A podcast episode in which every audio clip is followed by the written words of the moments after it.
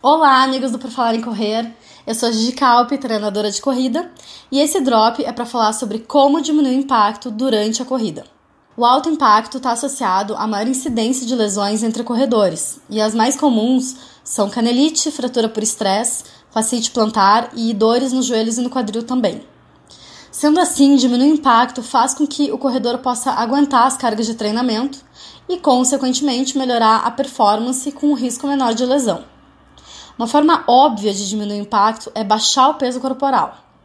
O impacto nas articulações durante a corrida é de 5 a 12 vezes o peso do corredor, dependendo da velocidade dele. Então, um corpo mais leve vai resultar em uma corrida mais leve. Mas tem uma outra forma também de diminuir o impacto, independentemente se tu é um corredor mais leve ou mais pesado, e é mexendo na cadência de corrida. Cadência é o número de quantas vezes o teu pé toca o chão durante um minuto. A maioria dos relógios com GPS hoje em dia já marca a cadência. Mas se precisar calcular, basta contar quantas vezes o teu pé direito toca o chão durante um minuto e depois multiplicar por dois. Quanto maior a cadência, menor é o tempo de contato com o solo. Uma cadência alta faz com que o corredor aterrize mais perto do seu centro de gravidade e o impacto diminui, ou seja, só vantagens. Se no teu ritmo moderado de corrida a cadência está abaixo de 170, é muito provável que tu te beneficie em aumentar esse número.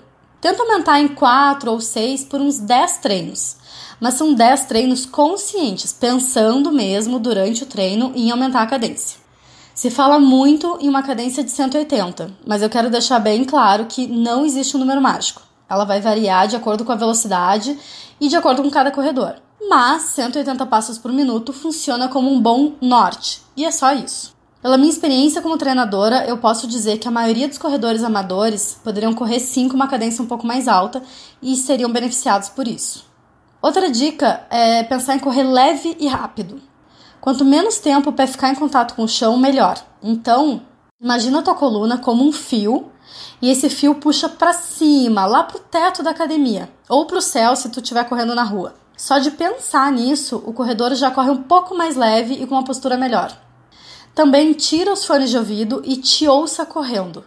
Quanto menos barulho tu fizer, menos impacto ao correr. Esteira vai ser mais barulhenta que uma corrida na grama, óbvio. Então faz esse teste de se ouvir correndo em esteira ou em asfalto, tá bom? Espero que esse conteúdo tenha sido útil para vocês, que vocês corram cada vez melhor. Vocês podem mandar sugestões e dúvidas sobre biomecânica e fortalecimento que a gente vai respondendo aqui nos drops, certo?